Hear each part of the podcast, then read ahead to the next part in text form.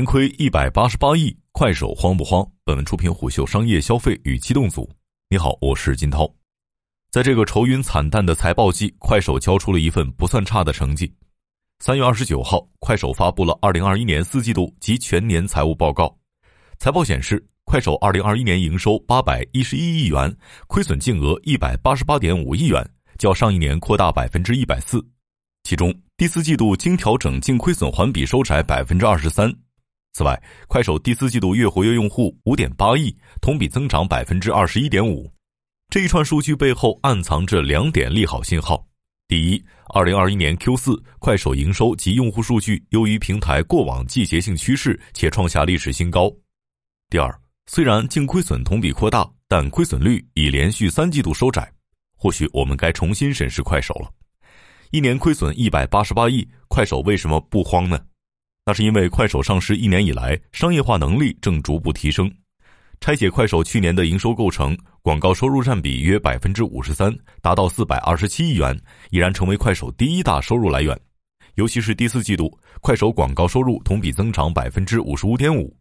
这一成绩放在充满变数的二零二一年下半年尤为不易。毕竟下半年在线教育、游戏、金融等广告在监管风暴中大幅萎缩。整个互联网线上广告业务都受到了不同程度的冲击。财报显示，快手的广告收入增长之所以如此之快，主要是用户流量增长以及广告主数量增加所致。这很大程度上是受益于短视频和直播形式的内容消费模式正受到越来越多用户的青睐。一位业内人士向虎嗅表示，与长视频的品牌植入不同，短视频直播做完以后，每个单独的短视频都是高光时刻。产品的品牌曝光次数会远高于原来的长视频品牌植入，基于此，短视频的广告投放转化率其实是优于长视频及其他投放平台的。再算上直播电商直接促成的交易闭环，短视频平台在广告大盘缩量情况下，显然更具备抢占客户资源的优势。其次，快手直播业务整体营收占比在下降，但 Q 四增长曲线再次陡峭了起来。对比二零二零年的快手营收结构。其直播收入占总营收比重已经由二零二零年百分之五十六点五下滑至二零二一年的百分之三十八。不过，第四季度快手直播收入环比增长百分之十四，月均付费用户达到四千八百五十万人。私域流量虽然对广告变现不好使，但对直播电商和打赏却非常管用。淘宝、京东等传统货架电商强调的核心是货，流量喂养下的一切手段皆为提升毛利所服务。但快手电商靠的是内容加社交驱动，在主播信任背书下的购买转化率和月均复购率都远超行业均值，形成了独特的消费场域。最后，包含电商和游戏在内的其他服务收入在去年达到了七十四亿元，其中电商交易总额达六千八百亿元。虽然这部分收入现阶段体量较小，占比仅为营收的百分之九左右，但它却承载着快手成长的更大想象空间。在财报会议上，快手管理层认为，直播电商行业交易规模有望达到六万亿规模。毕竟，整个中国的广告市场也就是个万亿的盘子。如果去掉户外和电视台等，互联网大约占了一半。无论是百度、腾讯、分众等老牌劲旅，还是字节跳动、快手、B 站这些新贵，都在瓜分这块蛋糕。广告营收的天花板远比电商低。不过，此前艾瑞咨询预测。二零二零年，中国直播电商市场规模有一点二万亿元，年增长率百分之一百九十七，而快手直播电商业务增速却跑出了不一样的曲线，其二零二一年已经连续四个季度呈现下降态势，并将交易总额目标下调至六千五百亿元。反观抖音电商，则一路高歌猛进，不仅将二零二一年的交易总额目标提至一万亿元，甚至有传言称抖音在十一月末就已经达成了这个目标。对此，一位接近快手的人士表示，抖音的主站流量大概是快手的一点五倍，而快手电商核心优势是达人主播加产业带白牌供给，所以快手去年提出了三个大搞战略，即大搞信任电商、大搞品牌、大搞服务商。虽然家族模式验证了快手在私域势能带来竞争优势，将内容、老铁和生意构成了一个自洽的商业闭环。但事实已经证明，当快手头部主播翻车，影响的不仅是其个人声誉，还会连累平台的口碑。说到根本，就是粗放增长策略下的平台治理危机。但必须承认，这份财报暂时缓解了快手的流量饥渴症。快手能将日活用户稳定在总用户的百分之五十六，且日均使用时长基本稳定在两个小时左右。这样的用户粘性已然体现了其在短视频赛道的头部优势。甚至第三方平台数据显示，快手依靠短剧发力，下半年快手及快手极速版的日均用户时长已经反超了抖音。对此，有观点认为，这源于去年下半年快手从职能制转向事业部制之后降本增效的效果显著。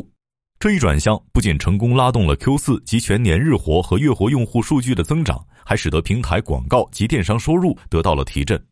一方面，互联网正告别烧钱换未来的时代，市场转而更看重当下的盈利能力。快手通过架构调整，自上而下修复公司管理困境及运营效率。第四季度公司雇员福利较上季度减少了四千万元，为五年来首次降低。另一方面，快手借助双奥以及短剧等丰富的生态，提升了用户粘性及社区活跃度。比如财报单拎出来的短剧，截至去年年底，快手上线了超过一万部短剧。另据公开资料显示，目前快手至少有八百五十部短剧播放量破亿。短剧日活用户规模已经达到二点五亿，他们无疑帮助快手跳出了过去单一的内容叙事偏见。毕竟过去很长的一段时间，老铁一直是快手的代名词。除此之外，他的公众标签一直面容模糊。坦白说，从 NBA 到双奥和欧冠，快手正通过动辄以亿为单位的重大体育赛事投入，重塑公众认知，以期摘掉此前过度下沉的刻板印象。其次，快手通过体育赛事版权，让生态内有了充足的赛事内容供给。对此，一位互联网分析师认为，快手压住重大体育赛事版权，更像是一种战略突围。他说：“国内体育市场用户体量并不小，如果能通过购买赛事版权，不断强化用户心智，让大家一想到去看体育内容，脑子里闪过快手这个选项，这种做法就是成功的。至于尝试的结果到底是成功还是失败，当然要时间给出答案。”不过，一位运动品牌服务商认为，快手大力囤买体育版权，并非基于产品明显的领域优势或用户的画像优势，而是纯粹对重大体育赛事的透支。快手拿了版权，却没有打出差异性，整个冬奥期间的话题量和用户感知度反而弱于抖音和咪咕。在这样的情况下，即便短期内抢夺到了体育垂类的增量用户，但这部分用户的留存依然是个很大的问题。这种担忧并非没有道理。虎嗅与两位分别供职过字节和 B 站的产品经理沟通，他们有一个共同的认知是，快手主站双列的呈现形式，现在看来其实缺乏对内容分层的精细化运营。平台即便想大范围铺奥运相关内容，但私域内容依旧会对首页信息流进行分流，所以很多人在双奥期间刷快手的感受并不那么沉浸，并没有赛事的氛围感。以冬奥会期间为例，虽然快手有短视频独家版权。但是，抖音上谷爱凌和苏翊鸣的内容传播和运营，甚至是相关滑雪经济的内容推荐力度都很大。这既源于平台对于公域流量的强运营，也源于平台自身的内容延展性和多样性在持续优化，普适性更强。